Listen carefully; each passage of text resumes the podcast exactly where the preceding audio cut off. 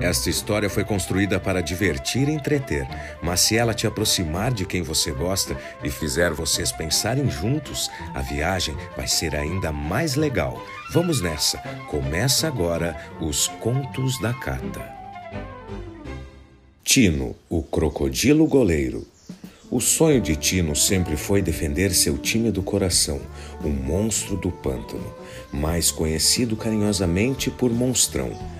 Seu pai já havia tentado várias vezes quando era mais jovem entrar para o time, mas nunca obteve sucesso.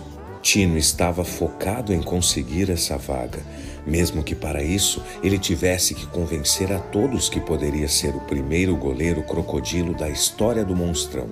Afinal, essa posição sempre foi defendida pelos melhores e mais fortes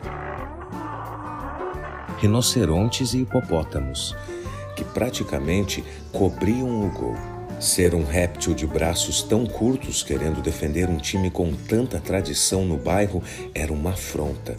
Mas Tino já havia se destacado entre os mais jovens do time de base e agora estava prestes a disputar uma vaga como terceiro goleiro do time principal.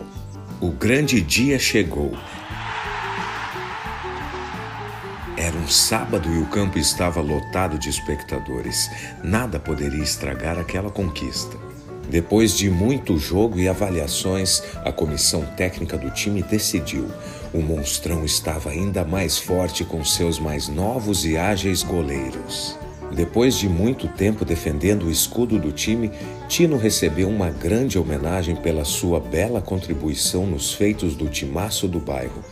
Com a sua ajuda, o time sempre foi campeão com a defesa menos vazada, tomando pouquíssimos gols.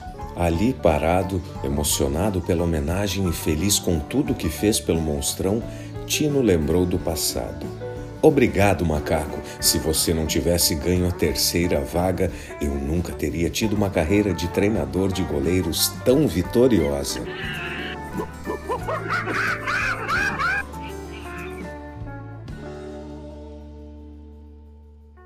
Agora é a hora da experiência mais gostosa, a troca de ideias. Conversem, compartilhem. A história só vale a pena quando lembrada.